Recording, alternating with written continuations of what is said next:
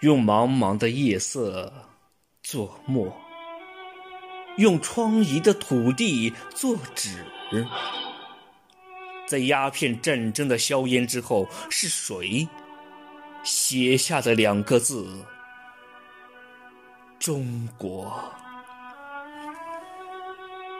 让人读得昏暗，读得疲惫，更让人读得心痛，读得悲愤。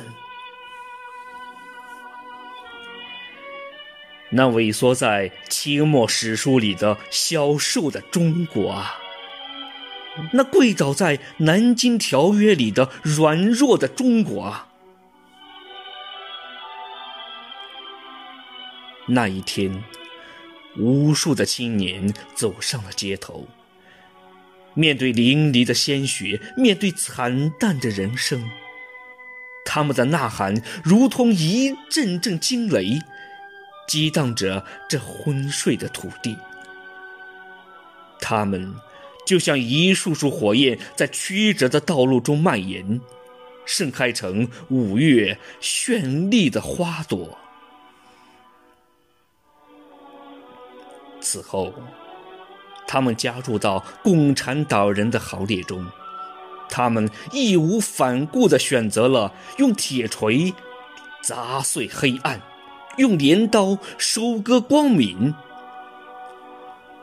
他们走过漫道，他们越过雄关，他们驰骋疆场，他们英勇杀敌。他们要以枪杆作笔，写下一个崭新的中国；他们要以热血为色，描绘一个青春的中国。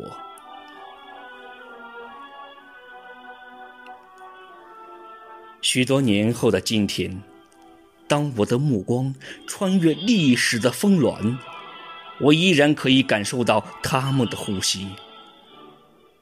我又看见了一群又一群的青年，那挂满汗水的面孔；我又听见了他们嘹亮的歌声在荒芜的土地上回荡。